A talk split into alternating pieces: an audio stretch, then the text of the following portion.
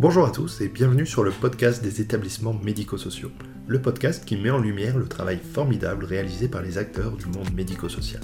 Je suis Arnaud Chevalier. Après avoir été directeur d'EHPAD pendant 8 ans, j'ai décidé d'utiliser mon expérience pour travailler sur les outils qui vont permettre de simplifier et d'améliorer le quotidien des usagers et des équipes. J'ai créé ce podcast pour partager les belles réalisations ou les retours d'expérience entre les acteurs du secteur. Si ce podcast vous plaît, n'hésitez surtout pas à vous abonner ou à le partager. Dans cet épisode, j'échange avec Dan Grunstein, le cofondateur de l'application de télémédecine TokTokDoc. Nous parlons des perspectives fascinantes et trop méconnues de la télémédecine.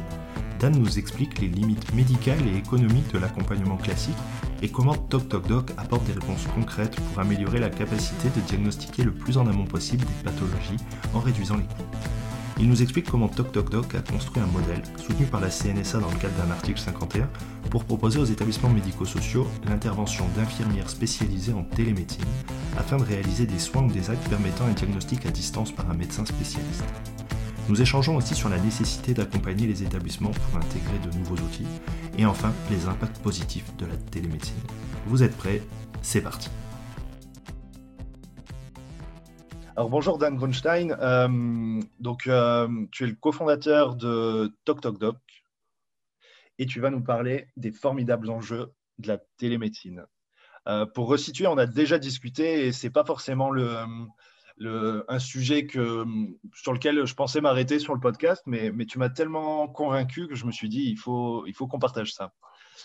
du coup, est-ce que tu peux, pour commencer, redéfinir selon toi que c'est la télémédecine et enchaîner sur, euh, sur les enjeux. Bien sûr. Bah, merci beaucoup Arnaud de me donner l'opportunité de, parler de ce sujet qui, euh, qui compte beaucoup pour, euh, pour moi. alors pour te resituer, d'abord pourquoi nous on fait de la télémédecine?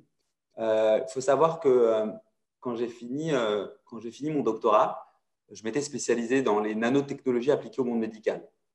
D'accord. Tu as fait quoi comme doctorat?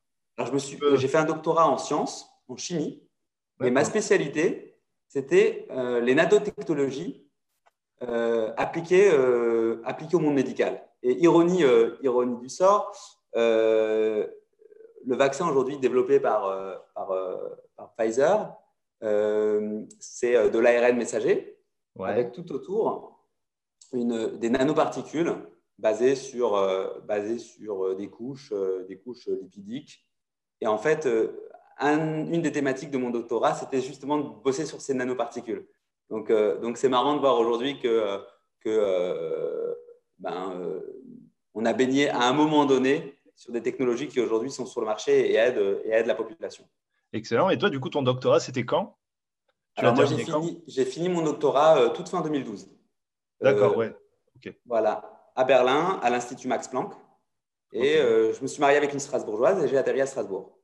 Ok, ok, bah, excellent, excellent.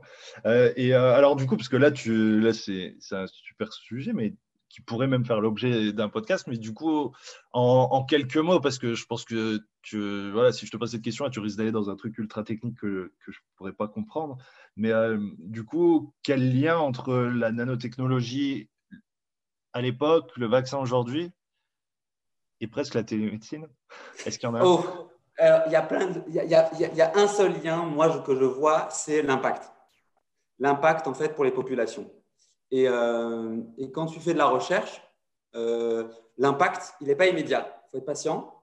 Faut être patient. Et un jour ou l'autre, euh, ton médicament, ce que tu as développé, va arriver sur le marché et va aider des populations. Moi, j'avais besoin, après plusieurs années de recherche, de faire des choses qui ont du sens. J'en faisais déjà, mais qui avaient un impact immédiat. Et euh, c'est pour ça que je suis passé euh, de l'univers de la recherche à l'univers de l'entrepreneuriat en travaillant directement sur des solutions qui sont impactantes. Et quand je suis arrivé à Strasbourg, euh, j'ai essayé de me constituer un réseau et j'ai fait la connaissance d'un médecin, d'un chirurgien ORL, qui est mon associé aujourd'hui sur TokTokDoc. Et il avait une problématique hyper concrète. quand tu vas chez un chirurgien ORL, tu as des colonnes endoscopiques. Ces colonnes endoscopiques, elles ont trois problématiques. Alors, ces colonnes endoscopiques, elles permettent d'explorer les cavités nasales, buccales. Donc, c'est des endoscopes qu'on va introduire dans le nez, dans la bouche, euh, dans l'oreille pour explorer ces cavités et identifier éventuellement des pathologies. Et donc, on fait ça avec des appareils, des, colonnes endoscopiques qui coûtent très cher, elles coûtent entre 40 000 et 50 000 euros. Deuxième problème, c'est qu'elles ne sont pas communicantes, c'est-à-dire que quand tu fais un cliché d'une cavité, ben, tu ne peux pas la partager avec un confrère pour avoir un avis médical et optimiser ton diagnostic. Et la troisième problématique, c'est euh, euh, la mobilité, c'est-à-dire que le dispositif il est figé, il est fixé, et c'est au patient de venir chez le médecin pour pouvoir euh, subir l'examen. Et l'idée à l'époque, c'était eh ben, de lever ces trois barrières en miniaturisant l'appareil. En le rendant moins coûteux et en le rendant euh, communicant. Euh, donc, on a déposé un brevet avec mon associé de l'époque, Laurent, Schmoll, le docteur Laurent Schmoll, pour rendre cette colonne endoscopique mobile.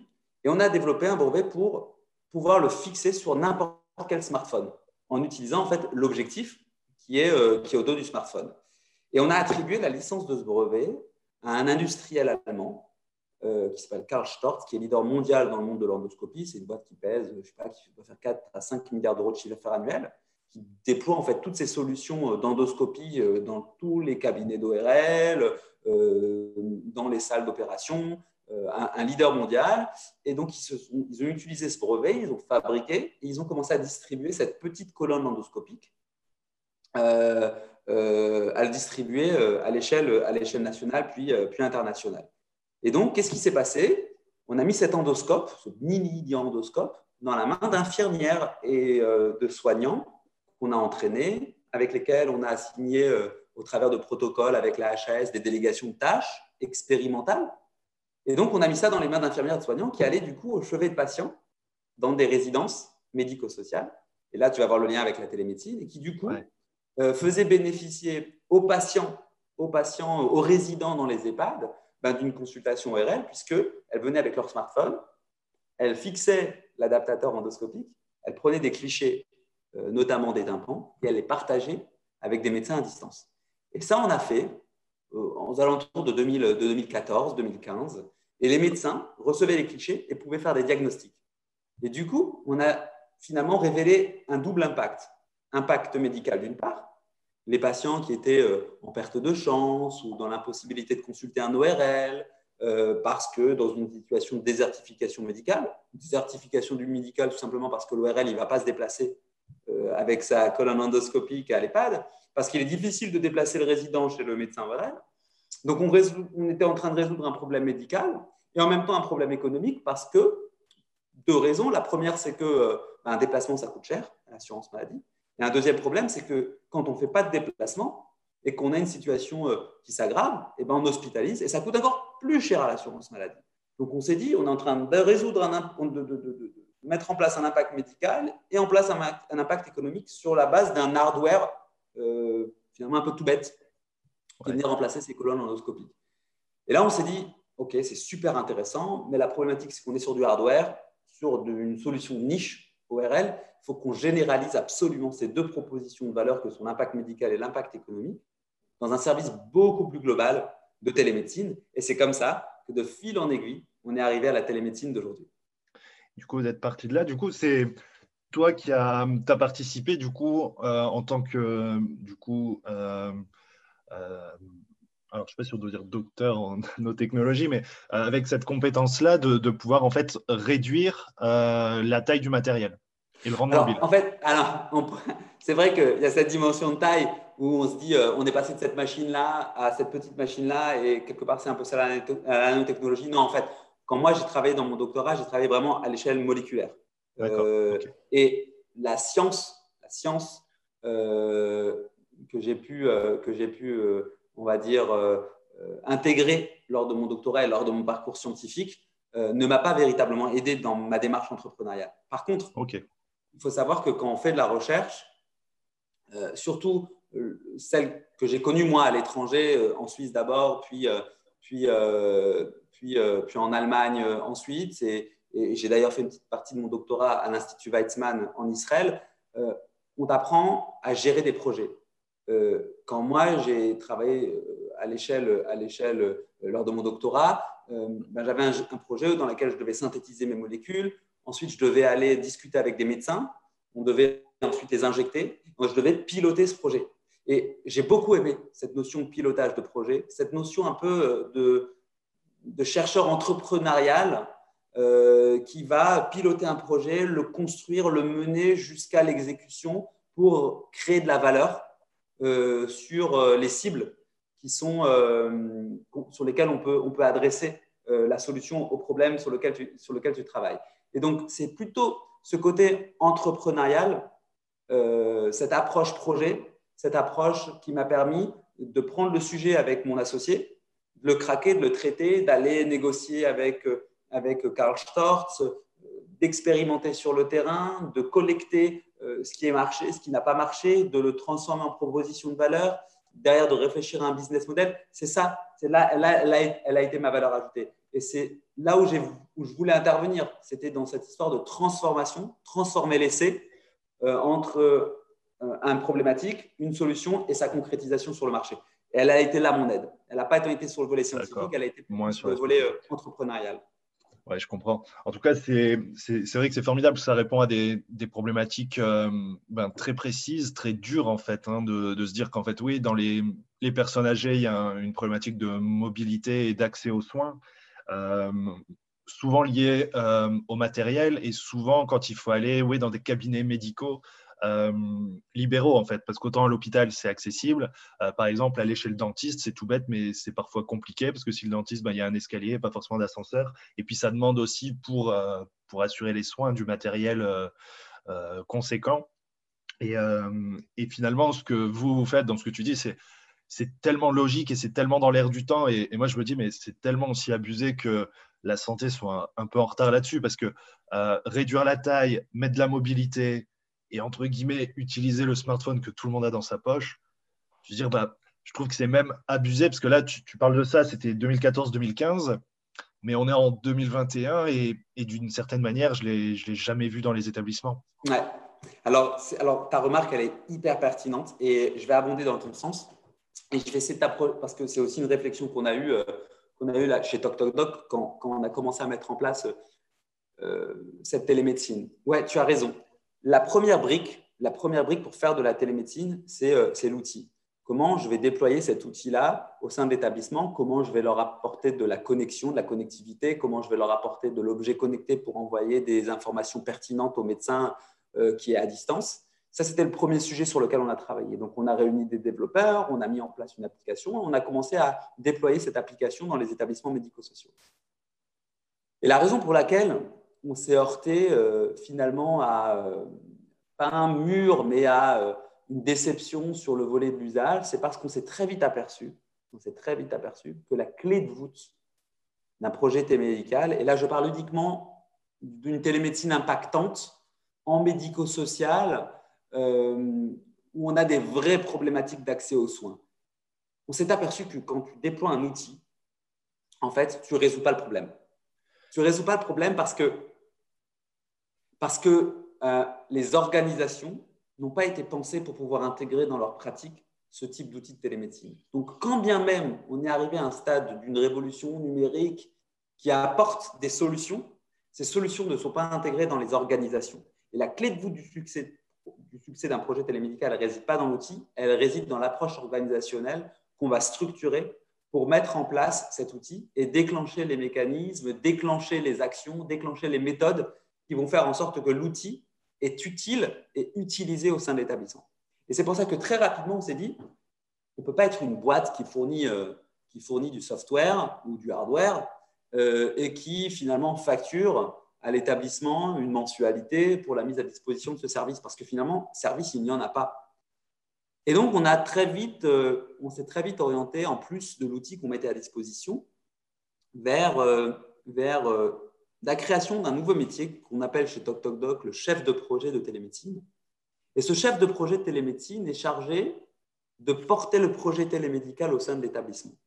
Ça veut dire quoi concrètement? Ça veut dire que, euh, premièrement, il va cadrer le projet télémédical avec les équipes soignantes. C'est-à-dire, euh, est-ce que euh, le problème, c'est vous n'avez pas accès aux médecins traitants, il faut qu'on enrôle vos médecins traitants Est-ce que le problème, c'est un problème de médecins de spécialité? Si c'est les spécialistes, Lesquels? Est-ce que vous avez des problématiques de dermatologie, des problématiques de cardiologie, des problèmes de psychiatrie? Comment on va enrôler les médecins du territoire, les médecins de votre réseau autour de votre établissement pour les embarquer dans les projets télémédicaux et les impliquer? Ensuite, une fois qu'on a cadré le projet télémédical, on va former les utilisateurs. On va former les infirmières.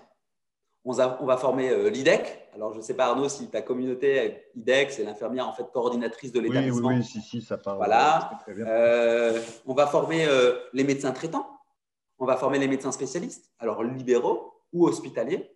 Et on va former tout ce petit monde et on va essayer de cadrer comment on peut intégrer la pratique de la télémédecine dans l'organisation. Et ensuite, dernière couche, on va suivre ces établissements. On va suivre l'usage, on va suivre la performance, on va suivre les impacts.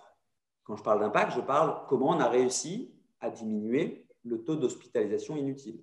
Comment on a réussi à réintroduire une filière de spécialité au sein de l'établissement, par exemple la cardiologie. Comment on a réussi à, euh, à réduire la perte de chance. Voilà typiquement des sujets sur lesquels en fait, nos chefs de projet sont formés pour pouvoir piloter le projet télémédical de A à Z. Ça marche. Alors, un chef de projet, ouais, donc euh, c'est quelqu'un d'extérieur à l'établissement et du coup de chez TokTokDoc qui va intervenir et qui va être un, relais, un ambassadeur. Euh. Exactement. Qui va, qui va constituer en fait le fil rouge du projet télémédical parce que tu le sais, il y a du turnover en établissement. Ouais. Il y a des infirmières qui ne sont pas formées parce qu'on ne les a jamais formées. Euh, il, y a, euh, il y a parfois une réfraction numérique, tout simplement. Il y a aussi le fait que bah, ça prend du temps d'embarquer les médecins traitants. Tu sais que les médecins traitants ne sont pas toujours présents. Euh, parfois, les résidents n'ont même pas de médecins traitants. tu sais aussi bien que moi que, c'est difficile de, mettre en musique tout ce réseau autour de l'établissement pour donner un accès. Et donc, il faut bien quelqu'un qui le fasse. Et donc, nous, on pense qu'une personne externe à l'établissement qui s'intègre, qui vient plusieurs fois dans l'établissement, euh, plusieurs fois par an, on se déplace dans les établissements, je pense que, pense que c'est un plus, c'est un renfort et, euh, et, ça apporte, et ça apporte des bénéfices euh, directs au personnel, aux résidents, aux familles et à l'ensemble de la communauté médicale qui gravite autour de l'établissement. Donc voilà un peu le rôle du chef de projet de télémédecine chez TokTokDoc. Ouais, c'est vraiment super malin en fait ce que vous avez fait parce que c'est souvent le, diagnostic qui manque je pense pour euh, dans les boîtes qui, mettent en place qui vont créer un outil en fait innovant autour de la technologie. Souvent on est focalisé sur la technologie et on se dit voilà il faut que ce soit le plus le plus puissant le plus efficace possible et on oublie cette notion de d'intégration et que vous avez très bien vu et c'est là où ça coince en fait parce que tu peux mettre le meilleur outil si les gens ben, c'est pas vont pas savoir l'utiliser ou auront pas envie parce que c'est plus vont vont pas vraiment sentir le sens et vont vont pas savoir quand le prendre et comme euh, ils sont débordés, ils ont déjà plein de trucs à faire, bah finalement ça va toujours être reporté et, et ça marchera jamais. Tu as tout à fait raison. C'est ça le c'est ça le sujet. Et je pense que souvent on va dire bah ouais ils sont un peu hermétiques à la technologie, au changement, mais au départ, j'y croyais, tu vois, aux alentours de, 2010, en disant ouais non, les équipes soignantes, voilà, c'est des gens qui qui, sont pas voilà pas forcément à l'aise, qui n'ont pas cette dimension d'avoir envie d'aller vers la technologie, des gens qui sont plus, ben, comme ils le disent, dans l'humain, dans des choses plus pratiques, terre à terre, concrètes, terrain. Mais en fait, c'est faux, ou en tout cas, ça a carrément changé parce que tout le monde a un smartphone, tout le monde utilise la technologie. Maintenant, c'est tout le monde y est. La question, c'est pourquoi ils ne l'utilisent pas Il faut que ce soit ultra simple, ultra euh, ergonomique, intuitif. Il faut qu'on n'ait pas à se poser de questions, à se prendre la tête, parce que sinon on reporte, on ne fait pas. Et, euh, et, surtout, il faut que ça ait un, sens et un objectif à court terme, en fait. Et je pense que du coup, dans les établissements, euh, utiliser de la télémédecine pour dire, bah voilà, je vais avoir une réponse médicale, on va avoir un diagnostic, on va avoir une info précise on va pouvoir avancer. Je pense que tout le monde est en phase avec ça et il n'y a aucun problème. La difficulté, ça va être, ben oui, mais comment je l'utilise, comment je l'organise? Tu en parleras sûrement après, mais il y a peut-être aussi une lourdeur administrative là-dessus. Et c'était un peu les problématiques de la télémédecine. Ça s'est débloqué. Il y a eu pas mal de choses qui se débloquent, mais je pense qu'il en reste. Et après, il y a un vrai sujet aussi qui, pose une problématique aux, EHPAD. C'est cette notion de un peu de désert médical, mais surtout de, se dire que euh, ben, c'est difficile d'avoir accès à un médecin euh, tout court, quoi. un médecin et encore plus un spécialiste. Euh, c'est compliqué et c'est toute cette articulation aussi qui est compliquée parce que le médecin, il est dans son cabinet, il a son activité, l'EHPAD a son activité, c'est pas forcément la même et pouvoir se croiser et que ça marche bien, c'est pas évident du tout. Et je pense que c'est là où ça coince. Et je pense que ouais, c'est comment on va impliquer euh, le médecin, un médecin, un médecin généraliste, un médecin traitant, mais, ou, un, ou un spécialiste, comment on va pouvoir l'impliquer dans ce projet-là. Où moi, je pense que il va voir venir le truc, il va se dire ouais, c'est bien gentil, ça a l'air cool, c'est beau sur le papier, sauf que ça va sûrement être un sacré paquet d'emmerdes. Du coup, je temporise. Et du coup, c'est là où, où l'enjeu, c'est vraiment de rassurer tout le monde et de faire le lien, le liant et de faire en sorte que ce soit simple et efficace pour tout le monde. Je, suis, complètement d'accord avec toi. Euh, je vais rebondir sur ce que tu as dit avant. Euh, il y a, moi, il y a une terminologie euh, que, que j'affectionne particulièrement pour expliquer la raison pour laquelle on n'est pas allé jusqu'à maintenant au bout des impacts qu'on peut générer au travers de la télémédecine. C'est parce qu'on a très souvent une vision de la télémédecine fascination technologique. On va mettre des objets connectés, on va mettre en place un chariot, on va y greffer plein d'outils, ça va coûter très cher à la puissance publique, on va déployer ça dans tous les établissements, on va montrer qu'on a fait des investissements. Mais en fait, ce n'est pas là que ça se joue. C'est dans l'organisationnel, c'est dans l'intégration dans les pratiques. Et là, il y a un vrai travail de fond. Moi, je dis toujours, la télémédecine, ce n'est pas une dépense d'investissement. La télémédecine, c'est une dépense de fonctionnement. Pour faire en sorte que ça marche, c'est pas dans on va financer en one shot la télémédecine parce qu'on va dépenser du matériel. Non, on va financer des organisations de soins qui vont se mettre, qui vont se mettre en place autour d'un projet de soins, autour d'un patient. Et c'est là où, j'ai envie d'en venir directement par rapport à ce projet de soins, ce parcours de soins. On a essayé d'imaginer, on est allé, on a, on a, on a vraiment travaillé chez Toc Toc Doc sur le sujet, euh, sur le sujet du parcours de soins. Et, euh, en 2019, après avoir déployé euh, près de 200 établissements, on s'est dit, on s'est dit qu'on pouvait peut-être aller plus loin que mettre simplement à disposition de l'établissement un chef de projet télémédecine, que peut-être, que peut-être pour maximiser les impacts, et, j'en viens aux impacts médicaux et aux impacts économiques, pour maximiser l'impact de la télémédecine, puisqu'on parle du formidable enjeu de la télémédecine, peut-être qu'il fallait aller encore au-delà de la chefferie de projet, mais peut-être mettre à disposition des infirmières spécialisées en télémédecine. Et donc, on s'est rapproché du ministère de la Santé, de l'assurance maladie et, euh, euh, des, ARS dans le cadre de l'article 51 de la loi de financement de sécurité sociale, qui est un outil formidable, formidable pour innover en santé, probablement le premier outil qui existe en France pour financer des nouvelles organisations de santé. Là, je tire mon chapeau au ministère de la Santé qui a su être visionnaire sur le sujet pour, euh, mettre en place ces dispositifs-là. Donc, on a utilisé l'article 51 et on est allé voir l'assurance maladie et on a fait un constat simple. On a dit, regardez, en France, il y a à peu près 800 000 résidents d'EHPAD. Il y a beaucoup plus de personnes euh, dépendantes, polypathologiques, euh, en ce qui ne sont pas euh, autonomes, mais on s'est focalisé sur le médico-social. On leur a dit, il y a 800 000 résidents d'EHPAD. Et sur ces 800 000 résidents d'EHPAD, il y a en moyenne un résident sur deux, c'est-à-dire 400 000 résidents, qui vont passer en moyenne une vingtaine de jours par an à l'hôpital parce qu'il y a eu un défaut de prise en charge, parce qu'il y a eu une perte de chance, parce qu'on euh, n'a pas pu prendre en, euh, euh, charge le, résident, parce qu'il n'y avait pas de médecin disponible, le médecin traitant ne s'est pas déplacé pour le suivi thérapeutique, pour plein de raisons. Il y a 400 000 résidents qui passent en moyenne une vingtaine d'années, une vingtaine de jours par an à l'hôpital. Ça coûte très cher à la puissance publique. Si on s'imagine que c'est environ 1000 euros par nuit passé à l'hôpital, tu fais 20 jours par an, fois 400 000 résidents, qui représentent 50% des résidents, ça fait une dépense qui se situe entre 8 et 9 milliards d'euros par an par l'assurance maladie pour des hospitalisations qu'on pourrait éviter. Et on s'est dit, si on arrive à réduire de 50%, de 50% ce chiffre, on pourrait générer une économie à l'assurance maladie d'environ 4 milliards d'euros.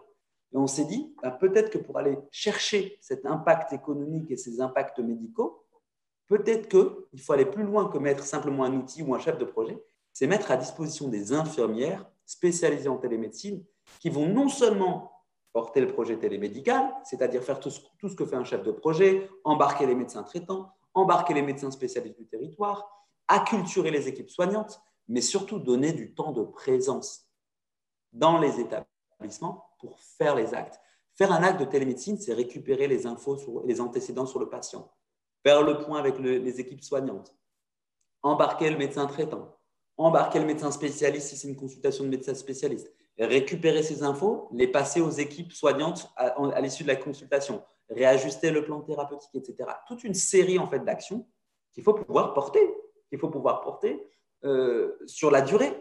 Et donc, on a proposé à l'assurance maladie, essayons de mettre en place des parcours de soins portés par ces infirmières mobiles spécialisées en télémédecine et essayer de voir si vous pouvez financer ces parcours. Quelque part, on va avoir notre retour sur investissement. On va avoir notre retour sur investissement sur le volet médical parce qu'on va créer de l'impact et de l'usage en télémédecine et on va résoudre les problématiques d'accès aux soins. on va avoir un impact économique puisqu'on va réduire en fait la dépense due aux, évitements d'hospitalisation et aux déplacements qu'on a, euh, a par ailleurs évités. Et donc, l'assurance maladie a dit excellent, on est en train de résoudre une, équation qui avait deux inconnus, l'inconnu médical, l'inconnu économique, par un moyen extrêmement vertueux. Pourquoi vertueux? Parce qu'on a proposé à l'assurance maladie de reverser 50% des économies qu'on génère au travers de cette organisation médicale aux acteurs qui participent à cette économie, c'est-à-dire les médecins traitants, la polyclinique mobile qu'on structure et, et les établissements qui jouent le jeu.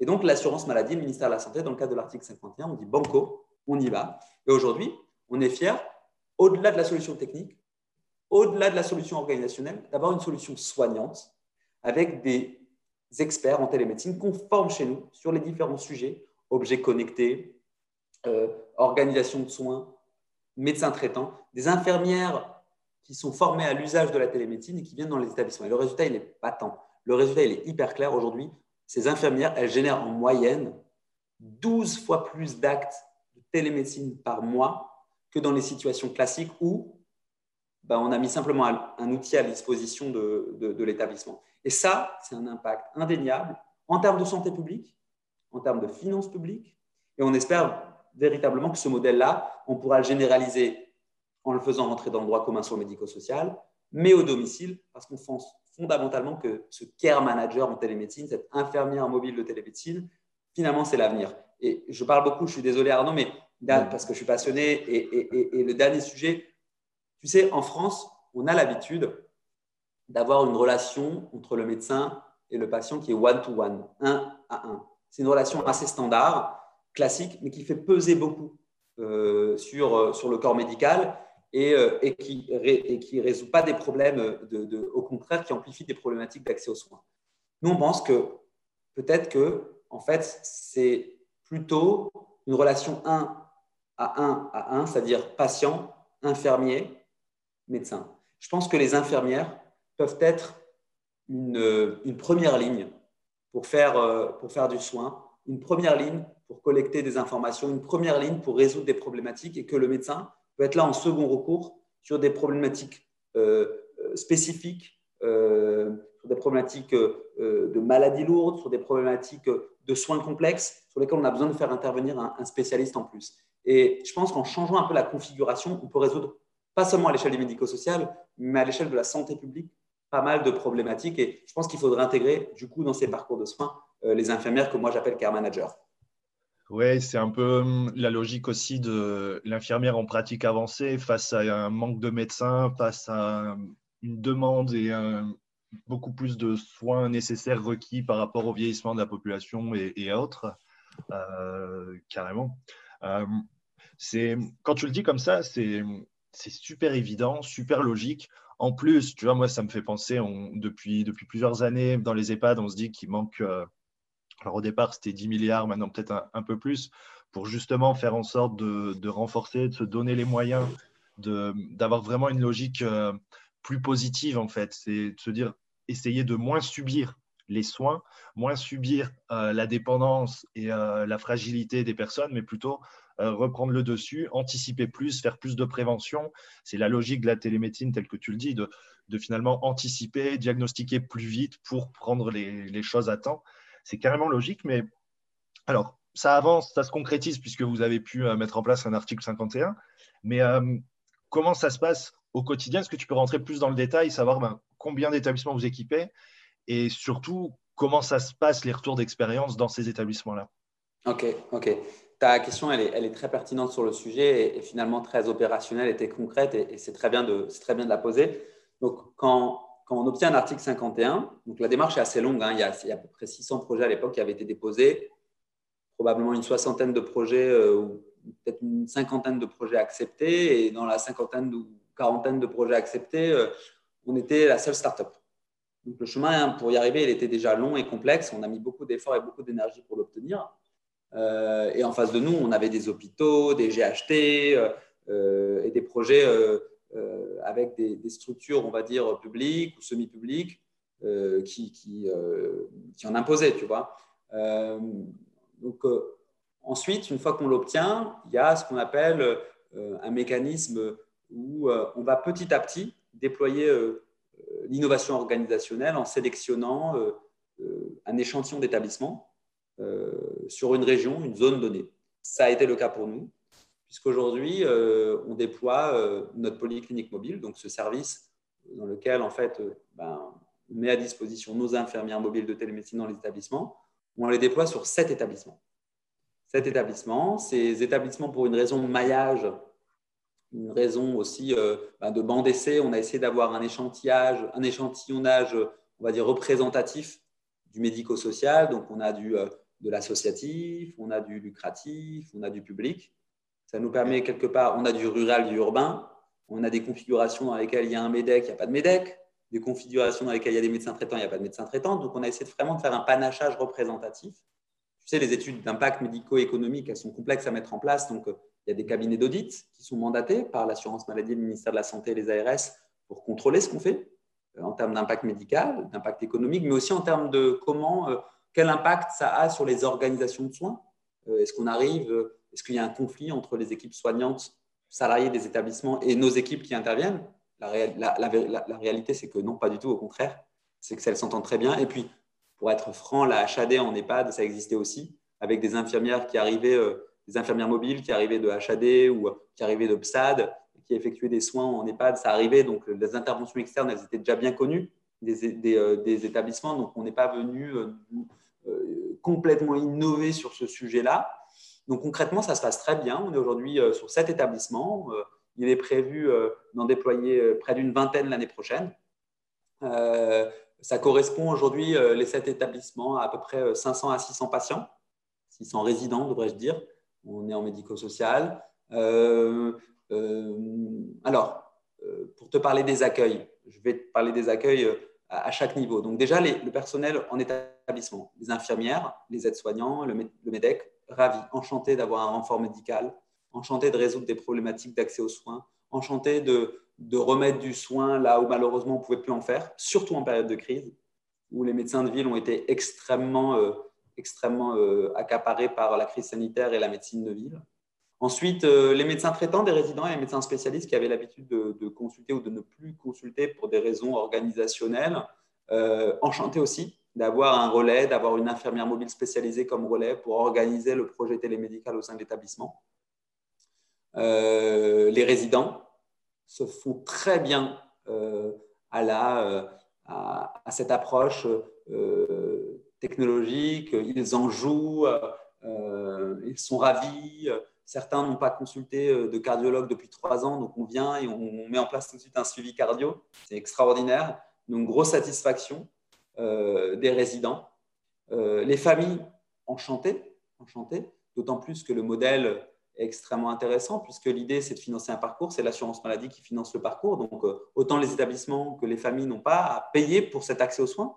Donc, euh, donc c'est un plus. Donc, si tu veux, ben, toutes, les personnes qui gravitent autour de patients, famille, médecins, personnel de l'établissement, ben, sont enchantées par, euh, le dispositif euh, et estiment qu'il répond tant à des enjeux de satisfaction du résident que des enjeux médicaux. Donc, ça se passe plutôt bien. Ça se passe plutôt bien. il y a des échanges hebdomadaires qui sont réalisés avec l'assurance maladie, les ARS, le ministère de la Santé sur le sujet. Euh, là aussi, les échanges sont toujours très constructifs. On essaie de craquer les problématiques, de résoudre euh, les sujets sur lesquels on ne va pas jusqu'au bout. Les échanges sont, sont, positifs. Là aussi, je dois dire, on est plutôt très enchanté de la manière dont les choses se font. Donc vraiment, cette première phase qui a débuté voilà, il y a maintenant six mois, puisque ça fait à peu près six mois qu'on est complètement opérationnel, se passe très bien. D'accord, ok. Alors, je reviens juste sur un truc, mais c'est vrai qu'une des problématiques très compliquées et qui pourtant est, simple, mais c'est compliqué, c'est par exemple quelqu'un, un résident qui doit aller à l'hôpital pour telle ou telle consulte, peu importe, mais tu vois de la cardio, un suivi cardio, et ben en fait, c'est super compliqué parce qu'il faut un accompagnant. Et trouver un accompagnant, bah, s'il y a la famille, est-ce qu'elle peut y aller? Et s'il n'y a pas de famille, qu'est-ce qu'on fait? Parce que concrètement, euh, bah, une équipe en EHPAD, euh, je ne sais pas, s'il y a cinq personnes, cinq aides-soignantes l'après-midi pour 50, 60, 70, peut-être plus de résidents, bah, si on en retire une pendant deux heures euh, ou trois heures, le temps d'y aller, d'attendre et tout ça. C'est cool ça pénalise tout le monde en fait et c'est super compliqué. Et du coup, qu'est-ce qu'on fait? Et le fait de faire venir ou de pouvoir gérer comme ça, en fait, c'est un soulagement terrible et du coup, ça apporte aussi euh, un gain de temps énorme dans, pour l'équipe soignante en fait pour s'occuper de tous les résidents. Euh, et ça paraît, et pourtant, c'est vraiment une problématique simple. Quoi. C'est, accompagner euh, une personne à l'hôpital à sa consulte. voilà. Alors, qui plus est, quand il y a des pathologies importantes, encore plus s'il y a de la, s'il y a de la maladie d'Alzheimer derrière. Enfin, bref. Euh, juste une question, du coup, pour euh, cet établissement, il faut combien d'infirmières euh, spécialisées en télémédecine? Alors, ok. Alors, après, je reviendrai sur ce que tu viens de dire parce que ça, j'ai toujours de quoi rebondir et, et, je vais répondre sur le sujet. Alors, aujourd'hui, comme on est dans une phase, on va dire, initiale, où nous, on se cherche, on fait beaucoup de, on fait beaucoup de test and learn, on apprend, on voit un problème, on fait une itération, on corrige le tir, tant sur le volet technique que sur le volet organisationnel. Donc, il y a beaucoup d'itérations. Donc, nous, on, a aujourd'hui, euh, sur le terrain expérimental euh, de la polyclinique mobile, on a, euh, on a quatre infirmières pour cet établissement. Ça fait à peu près un ratio d'une infirmière pour, pour deux établissements. Je ne pense pas, je ne sais pas aujourd'hui te dire, c'est le ratio qu'on poussera demain euh, si on veut faire rentrer le dispositif dans le droit commun. Euh, on ajuste le tir, on regarde les temps de présence. C'est aussi un, c'est aussi un travail logistique. On a intégré dans nos équipes des anciens de la HAD, euh, des cadres infirmiers, des personnes qui faisaient des plannings, des personnes qui ont cette habitude. Donc, je ne saurais pas te dire si c'est si c'est le ratio qu'on préconise aujourd'hui pour maximiser les impacts médicaux. Mais aujourd'hui, nous, on travaille sur à peu près ce type de maillage, une infirmière pour deux établissements. Et quand je te dis une infirmière pour deux établissements, cette infirmière, elle est non-stop sur le terrain. Et elle réalise non-stop des actes de télémédecine ou l'organisation nécessaire pour générer les actes. Je viens... alors... vas-y. Non, non, je veux dire en même temps, c'est logique parce qu'au-delà de réaliser les soins, les actes, il y a cette notion aussi de chef de projet et je pense qu'il est encore plus compliquée et importante et d'impliquer tout le monde en fait. Et c'est pour ça que je trouve qu'en fait, ouais, c'est pas, c'est pas, c'est pas étonnant euh, de, de, devoir mettre au moins au départ sur une, euh, sur une mise en route, en fait, euh, de, je sais pas, peut-être six mois, un an, mettre le paquet, c'est pertinent pour dire que vraiment, on comprenne le fonctionnement, on s'y habitue, et surtout d'assurer les résultats pour, que, pour finir de convaincre tout le monde. Quoi. Ouais. Ouais, non, c'était nécessaire, c'était nécessaire et, et, et, puis l'avenir nous dira si, si on continuera de fonctionner comme ça ou si on ajustera le tir. En tout cas, nous, ce qu'on fait, on est motivé par l'impact, on est motivé par les enjeux, on est motivé par le résultat. quand je parle de résultat, je dis euh, voilà, comment on résout le problème de la désertification médicale et, on, fera tout pour pousser en fait ce qu'on pensait de la meilleure organisation de soins. je voudrais revenir sur le sujet euh, de la cardio parce que tu as parlé de la cardio, tu as parlé du fait de la difficulté d'organiser un déplacement pour une consultation avec un, euh, avec un échographe, euh, chez, le, chez le cardiologue, on connaît trop bien ça. je vais te dire, on connaît tellement ça que lorsqu'on a commencé à déployer notre polyclinique mobile, lorsqu'on s'est aperçu parmi les 250 établissements sur lesquels on est déployé aujourd'hui sur notre versant standard, on va dire, de notre offre de service, on s'est aperçu de ces problématiques-là. Et, euh, et des EHPAD ont commencé à nous solliciter pour nous dire, mais est-ce que votre infirmière, elle ne peut pas intervenir un jour, de temps à autre, et euh, faire euh, ben, ses consultations de cardio? Elle, elle est peut-être formée avec un échographe. Euh, on peut organiser des créneaux avec des médecins. Ça peut être pertinent de faire des suivis cardio avec une infirmière formée de temps à autre. Et donc, on s'est dit, ah, c'est assez smart, c'est assez intelligent. On résout des impacts, des problématiques médicales immédiatement. on a un impact immédiat, peut-être que ça peut être pertinent d'organiser en fait ce qu'on appelle chez TokTokDoc des journées de soins dans les établissements où on va dépêcher une infirmière pendant un jour pour faire de la prévention ou du suivi ou du dépistage sur certaines pathologies qui vont de la cardiologie à l'ORL, en passant euh, par de la dermatologie, avec euh, des infirmières spécialisées sur une, sur une spécialité euh, avec un objet connecté spécifique. Et je pense à, à, à l'écho cardiaque. Et donc, on a mis en place, en fait, des journées de soins, notamment sur de la cardiologie, de l'ORL, de la dermatologie. Et en fait, ces journées de soins, on les a mis en place en 2020.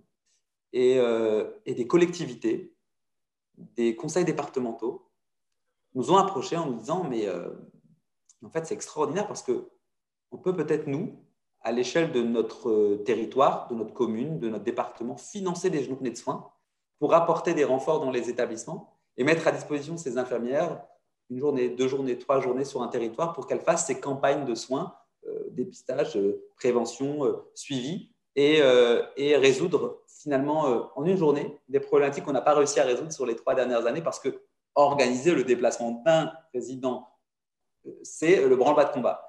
Et en fait, euh, en, 2020, on a euh, réalisé euh, plus d'une centaine de journées de campagne de télémédecine dans les établissements avec des impacts directs. Alors, certains jours, on allait jusqu'à réaliser presque une cinquantaine d'actes. Je pense à l'ORL, où il suffit en fait de faire des clichés de tympan et on s'est aperçu, tiens-toi bien Arnaud, on s'est aperçu que sur les journées d'ORL, plus de 60% des tympans qu'ont analysé nos infirmières au travers de l'endoscope, d'ailleurs c'était l'endoscope qu'on avait développé à l'époque, au travers de l'endoscope, plus de 60% des tympans euh, étaient pathologiques. Soit, simple bouchon, soit otite, soit carrément des corps étrangers. On a trouvé dans les oreilles, dans les tympans des résidents d'EHPAD, et ce n'est pas une blague, des morceaux d'appareil auditif, on a découvert des opercules de piles. Tu sais, les appareils auditifs ont des, des opercules. On, a trouvé, on a trouvé euh, des tonnes de choses et 60% des tympans euh, étaient pathologiques, avaient un problème. Euh, si on n'était pas venu faire ces journées, on aurait laissé ces résidents avec ces problèmes, on n'aurait pas résolu. Et en fait, en une journée, en une journée, on a eu un impact extraordinaire. C'est ça qu'on recherche Toc. Donc, on n'a pas mis en place une polyclinique mobile, on n'a pas mis en place un projet télémédical d'envergure. Non, on s'est déplacé une journée dans l'établissement, on a résolu un problème. on y reviendra l'année suivante parce que c'est des choses qui sont récurrentes. On y reviendra l'année suivante et peut-être qu'on n'ira pas faire que l'oral, on ira faire de la cardio, parce qu'on est aujourd'hui, on a des infirmières formées avec échographie cardiaque. Et, euh, donc, euh, et donc, de fil en aiguille, ces journées-là ont vocation maintenant à être pérennisées, euh, à s'industrialiser aussi, puisqu'il y a un besoin énorme en médico-social. La question, c'est souvent le financeur. Est-ce que la collectivité va payer? Est-ce que l'ARS va payer? Est-ce que le département va payer? Parce que l'EHPAD n'a pas toujours les moyens de le faire. Mais, euh, typiquement, ça, ça résout le problème que tu évoquais. comment on organise une consultation de cardiologie C'est juste impossible. Donc, télémédecine. Ouais, et puis la mobilité de l'appareil, parce que finalement, même si, si l'équipe veut le faire, ben, concrètement, elle n'est pas équipée ou alors elle doit s'équiper, mais il faut acheter un matériel coûteux qu'il faudra entretenir et qui ne seront pas bien utilisés. Et c'est là où ouais, la journée, une campagne de soins d'une journée avec une infirmière qui maîtrise le sujet, qui a l'appareil, et du coup on optimise à fond le temps. quoi. Et on gagne en efficacité, et, peut-être qu'on peut se rendre compte que la, surdité chez la personne âgée, euh, ce n'est pas une fatalité, c'est juste un, presque un défaut de soins. Quoi. Exactement, exactement. Et d'ailleurs, mon, associé qui est médecin, moi, je, je ne suis pas médecin, donc euh, ce que je dis là ne m'engage pas et, n'engage encore moins mon équipe. Mais euh, ce que je sais, c'est que quand tu as une problématique dans le tympan, qui fait que déjà de base, quand tu es une personne âgée, euh, tu as une perte auditive liée à l'âge. Si en plus elle est couplée au fait que en fait, ben, le bouchon de cérumen il n'a pas été ôté, ou que tu avais un, objet qui, était, qui, était, qui obstruait le conduit auditif, ben, ta perte auditive, elle augmente. Et on sait que la perte auditive, elle est corrélée, elle est corrélée euh, à la stimulation neuronale. Et eh oui. si tu es isolé, si es isolé, tu détruis la personne en fait sur le plan neuronal. Mm. Et si tu la détruis sur le plan neuronal, les impacts ils sont terribles. Ils sont, ils sont terribles pour le patient, sont terribles pour la famille, et ils sont terribles pour le personnel qui doit faire face à une personne qui est énervée, mais elle est énervée parce qu'elle est isolée du monde. Et donc, quand tu mm. résous ce problème, ah, tu fais baisser tu, ouvres la soupape, tu, décompresses le sujet, tu décompresses les équipes et, Et c'est un bonheur pour tout le monde. Donc ça, ça, sert à ça. Même sur l'ORL, même sur l'ORL, on a des impacts qui sont, euh, qui sont juste euh, énormes. Ça marche alors. Parce que là, du coup, ça fait, ça fait, ça fait, ça fait un peu rêver. quoi. C'est de se dire finalement, un, établissement, un, directeur, une directrice qui a, qui a pas encore été sollicité, qui n'a pas encore touché la télémédecine, parce que pour l'instant, ça dépend surtout d'appel à projet, c'est compliqué. C'est vrai qu'il faut, c'est compliqué. C'est vrai qu'il faut une implication médicale. Donc, s'il n'y a pas de médecin co, s'il n'y a pas, voilà, c'est très compliqué. Euh, quelle perspective il pourrait y avoir dans les mois, les années à venir euh, pour un directeur? Qu'est-ce qu'il peut faire? Est-ce qu'on peut t'appeler? Est-ce qu'on peut Comment ça marche? Oui, alors, alors nous aujourd'hui, on, est sur tout le territoire national. On a la chance, on a la chance d'être accompagné par des investisseurs euh, qui ont euh, cette dimension d'impact. Et ça, je pense que c'est très important aujourd'hui dans la communauté des, startups bah, de faire des choses aussi qui ont des impacts pour la santé publique, pour les personnes qui, qui, qui, ont, qui ont des besoins pour tout simplement bien vivre. donc, on a la chance aujourd'hui d'être sur le territoire national. Et, et oui, on dira jamais non. On dira jamais non à un directeur d'établissement, à euh, une IDEC, à un médecin coordonnateur, à un maire d'une collectivité, à quelqu'un qui a face à une problématique de désertification médicale dans son établissement, dans son territoire et qui a besoin d'une solution. On lui trouvera la solution. Est-ce que la solution est techno? Est-ce que la solution est organisationnelle? Est-ce que la solution est soignante? Aujourd'hui, c'est les trois sujets sur lesquels Toc Toc Doc agit. Euh, et, peu importe la configuration dans laquelle se trouve la personne qui nous appelle, je pense que en combinant ces trois solutions, techniques, organisationnelles, soignantes, on trouvera une solution pour, euh, pour, euh, pour celui qui nous appelle. Donc, il ne faut pas hésiter. Et puis, et puis si on n'a pas la solution, ben, on est une équipe agile, on réfléchit, on est, on est avant tout des, personnes, des entrepreneurs dont l'objectif est de solutionner des problématiques donc on trouvera, si on ne sait pas passer, euh, si on sait pas passer, et là je vais reprendre une formule euh, de, Stanislas Neufchâteau de, Doctolib, et je pense que la formule elle est bonne. Si on ne sait pas passer par euh, la, la, porte, il faut passer par la cheminée. Et, donc c'est un peu aussi le mindset qu'on a. Doctolib à son niveau a réussi à révolutionner certains pans de l'accès la, aux soins. nous on franchit, on va dire, la porte du cabinet médical et on va jusqu'aux soins.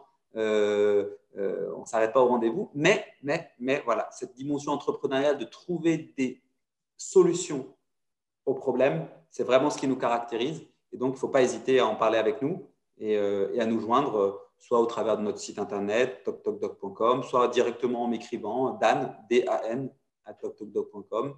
on sera toujours là pour essayer de trouver une solution. Non, c'est cool, bravo. Et, et et est-ce que vous avez publié ou est-ce qu'on peut trouver quelques, quelques chiffres, quelques résultats où c'est en cours?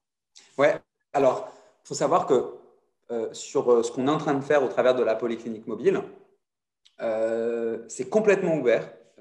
Si on va sur le site du ministère de la Santé et qu'on tape polyclinique mobile dans les moteurs de recherche ou on tape article 51, toc toc doc, on, tombe sur, on tombe sur des éléments très concrets issus de notre cahier des charges, issus de certaines euh, projections qu'on a, fait, a, essayé de mettre en place. Les résultats aussi euh, de l'étude d'impact médico-économique seront publiés, puisque c'est dans le cadre de la loi de financement de sécurité sociale et de cet article 51 qu'on effectue euh, cette, cette, mission polyclinique mobile de télémédecine.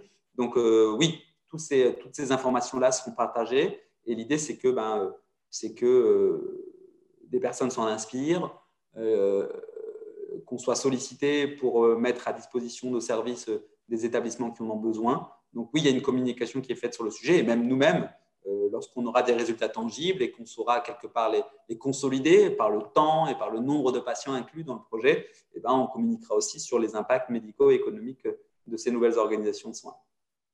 Ok, super. Eh ben, j'ai hâte de voir ça. Euh, et, je te dis à bientôt et, j'espère que bah, les résidents à travers la France, dans les EHPAD et pas que, euh, parce que ça va pouvoir toucher tous les établissements médico-sociaux, voire même le domicile. Euh, c'est vrai que voilà, si on peut prévenir plutôt que guérir, c'est quand même tellement mieux. Merci beaucoup Arnaud de m'avoir donné l'opportunité de présenter, présenter ce qu'on fait et, de, et, de, présenter ces innovations et organisationnelles et financières qui, je suis certain, auront un impact en termes en termes de santé publique. Et ouais, c'est frustrant de voir qu'il faut encore attendre un peu. voilà, mais, mais ça viendra, ça viendra. J'espère que cet épisode vous a plu et qu'il vous inspirera. Pour ne pas manquer les prochains épisodes, n'hésitez pas à vous abonner au podcast sur votre plateforme d'écoute pour recevoir des notifications lors des nouvelles publications. De même, n'hésitez surtout pas à me laisser un commentaire sur les plateformes ou les réseaux sociaux comme LinkedIn ou Twitter. Passez une bonne semaine et à bientôt sur le podcast des établissements médico-sociaux.